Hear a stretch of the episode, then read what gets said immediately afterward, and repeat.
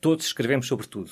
Não é? não é possível uma pessoa, um jornalista, estar apenas dedicado a um tema, mas cada um de nós tem uma área atribuída, geralmente por áreas geográficas. Reservado ao público.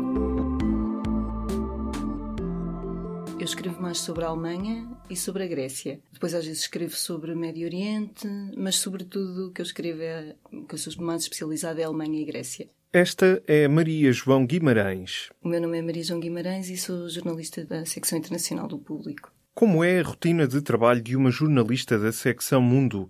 Hum, chego à redação, vou ver a imprensa internacional, vou ver a imprensa alemã, sobretudo, vou ver as redes sociais. Aí é, é importante ver não só o que é que os jornais vão pondo, mas também o que é que pessoas que eu conheço que vivem nos países põem, outros jornalistas uh, e pessoas normais. E muitas vezes até ideias para trabalhos vêm daí. Alguém que diz alguma coisa que não é assim tão óbvia e aproveitamos para, para ver como é que alguma coisa funciona ou como é que alguma coisa está a mudar num certo país. Para uma jornalista de internacional é fácil escrever sobre histórias e protagonistas que estão à distância? Depende muito. Se são países que estão muito, muito longe, que são muito, muito diferentes de nós, é, é esquisito e é diferente. Agora, por exemplo, se estamos a falar uh, política alemã, Muitas vezes nós conseguimos ter acesso, quando a chanceler fala, por exemplo, é possível ver em direto. Portanto, eu posso estar a ouvir e até escrever logo uma notícia para online e escrever ao mesmo tempo que a BBC ou que o Guardian ou, assim. É muito importante nós conhecermos alguma coisa dos países, uh, termos lá estado, termos uh, amigos lá, etc. Isso é, isso é muito importante. Nos dias que correm, as tecnologias são uma ajuda preciosa para os jornalistas e ajudam a encurtar distâncias. Ainda é importante haver correspondentes no estrangeiro? um correspondente num sítio é sempre único e traz sempre uma visão única. Por mais que eu esteja aqui a, ler a imprensa, etc., a falar com pessoas que estão nos, nos, locais, é completamente diferente ter a pessoa lá. No entanto, temos muito mais acesso hoje do que tínhamos quando eu comecei, não é? Nós conseguimos ver os discursos em direto, conseguimos seguir as coisas muito mais em cima. O que eu acho que é insubstituível é ir regularmente aos países sobre os quais escrevemos para termos uma ideia de, de, de como é que as coisas estão. A existência de correspondentes é, é, não diria vital, porque obviamente nós continuamos a viver, portanto, mas uh, é muito importante para, para o nosso trabalho. O trabalho do jornalismo, no geral, não, não da nossa secção em particular, nem deste jornal em particular. Com a, a falta de correspondentes, obviamente que falta-nos o olhar de uma pessoa que está em permanência, pelo menos durante aquele tempo, aqueles anos, a conhecer aquela realidade, tem a vantagem de ter acesso mais facilitado, ou pelo menos a obrigação disso, de ter acesso mais facilitado a, a especialistas, a, a, às pessoas da rua, que é muito importante, obviamente, ouvir. Eh, nós aqui na redação temos momentos em que saímos e que vamos a esses países, a escutar e, e, tentar perceber o que é que se passa, mas não é a mesma coisa que uma pessoa que está em permanência lá, que pode acompanhar as mudanças da sociedade. Este é o Alexandre Martins. O meu nome é Alexandre Martins, trabalho no Jornal Público desde 1999, estou na secção Mundo há uns 4, 5 anos, que é o que eu gosto de fazer. No meu caso, escrevo mais sobre os Estados Unidos e a política americana do que sobre outros países, mas claro que quando é preciso tenho de escrever sobre outras coisas também e tenho de manter informado sobre os outros assuntos. Apesar de já não contar com correspondentes internacionais, o público continua a enviar com regularidade jornalistas para o estrangeiro. Alexandre Martins foi aos Estados Unidos no ano passado acompanhar o longo processo eleitoral do país. Era mais importante ouvir mais as pessoas uh, de pequenas localidades no Midwest, porque já se percebia que, que poderia ser ali que ia uh, haver alguma diferença na votação, para tentar perceber até que ponto é que, neste caso particular, a popularidade do Donald Trump, que se media através das redes sociais, por exemplo, era de facto real nas ruas. Porque uma coisa é o que nós vimos no Twitter, outra nas. Uh, falando com as pessoas. E daí tirou uma lição que marcou o seu percurso até ao último dia, até à noite da decisão, eu pensei que a Hillary Clinton ia ganhar. Isto é também um. serviu-me de lição e também poderá servir de algum tipo de conselho para outros jornalistas, porque nós, o que eu reparei é que nós, constatei, andávamos todos a ler-nos uns aos outros. Mas foi curioso que eu estive lá duas semanas e tinha estado também nas convenções, sabia que o Donald Trump ia ter um excelente resultado, mas ainda assim pensei que a Hillary Clinton ia ganhar podemos falar com as pessoas que quisermos, mas é uma, foi uma lição, é uma lição, acho, para todos os jornalistas, de tentarmos ter, lá está, esse distanciamento, ainda mais distanciamento do que já te, tentamos ter. Maria João Guimarães recorda a última viagem que fez ao estrangeiro em trabalho. Por exemplo, a viagem mais recente que eu fiz foi à Holanda. É um país que fica ali um bocadinho esquecido.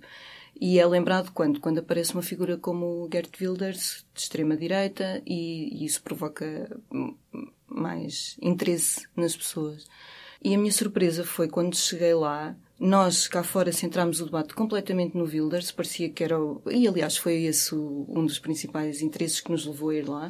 E quando cheguei lá, as pessoas discutiam uh, políticas, e toda a gente ficava espantadíssima quando eu fazia perguntas sobre, sobre a extrema-direita e o peso do Wilders, porque diziam: não, o debate aqui não é nada sobre isso, nós estamos preocupados é com o acesso aos cuidados para a terceira idade, com as reformas, com o Estado Social, isso é que nos está a preocupar. E o debate era todo muito à volta disso.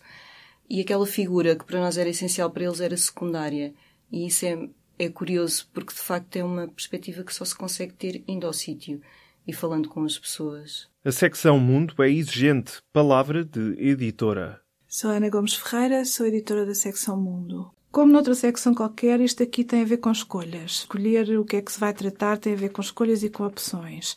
O que eu acho que é importante é perceber que há dois níveis de coisas. Há dois níveis de informação. Informação agora tem muitos níveis, não é? O, o, o soundbite mais imediato e depois um tratamento mais, eh, mais eh, demorado sobre aquilo que, que é o soundbite. E o que, o, que, o que eu noto agora é que as pessoas querem esses dois momentos. Querem, num primeiro momento, saber logo o que é que o Donald Trump disse e querem, num momento a seguir, perceber o que é que ele disse. Não parece que se anulem se forem bem feitas e se forem criteriosas, porque isto tem tudo a ver com critérios e é preciso tê-los cada vez mais uh, rigorosos, tudo se torna mais rico. Em 27 anos, Ana Gomes Ferreira já passou por várias secções, mas foi no Internacional que encontrou a vocação. A jornalista, formada em História, explica como se organiza a secção que acompanha o que acontece no mundo. A secção é dividida, na, na, medida do possível, por áreas regionais e cada jornalista tem ou uma área regional a seu cargo, de que toma conta e segue a atualidade dessa região, ou então países. Zonas muito grandes, preferencialmente, poderão ter duas pessoas uh, a, a seguir. Ana Gomes Ferreira defende que, no que diz respeito à seleção de notícias, a atualidade impõe-se em qualquer circunstância, mas o que faz a diferença é a profundidade que é dada a cada questão. A atualidade impõe-se por ela própria, não é? Na maior parte das vezes, na maior parte da, da, dos dias. Uh, o que nós vamos fazer é, a partir da história do dia, que mais valia é que nós podemos dar aos leitores para não ser apenas um, um resumo de soundbites ou um resumo de declarações. Uh, se é uma declaração do Vladimir Putin, uh, como é que nós vamos desdobrar a informação para explicar o contexto em que elas são eh, inseridas uh, ou foram preferidas, o que é que está a passar na Rússia ou noutra parte do mundo em relação às quais as declarações do Vladimir Putin têm consequências ou efeitos, que é para não darmos apenas porque daí que tu estás a dizer que é característica do, do, da secção internacional do mundo, não darmos só um conjunto de citações ou um conjunto de notícias, aconteceu hoje, aconteceu aquilo, mas enquadrar bem, explicar bem. E essa explicação só se consegue com muito estudo. Tentamos estudar mais e perceber um bocadinho melhor. Eh, é uma secção que é feita por pessoas que estudam muito, para começar, não é? Tu, para ser jornalista internacional, tens que estudar muito. É, tens que ler muitos livros, tens que saber muita história, tens que estar, eh, tens que ler, ler, ler, ler, que é para depois poderes olhar para uma declaração ou para uma crise, por exemplo, como a crise do Qatar agora que está ongoing, uh, e perceberes de onde é que ela vem, qual é a raiz histórica da crise, quais são as consequências económicas e políticas da crise, e para poderes sair da notícia em si momentânea. Sem o apoio dos correspondentes, o trabalho faz-se sobretudo a partir da redação e não se baseia apenas na tradução da informação que chega das agências internacionais. As agências só nos dão, se tu quiseres, os sons, não é?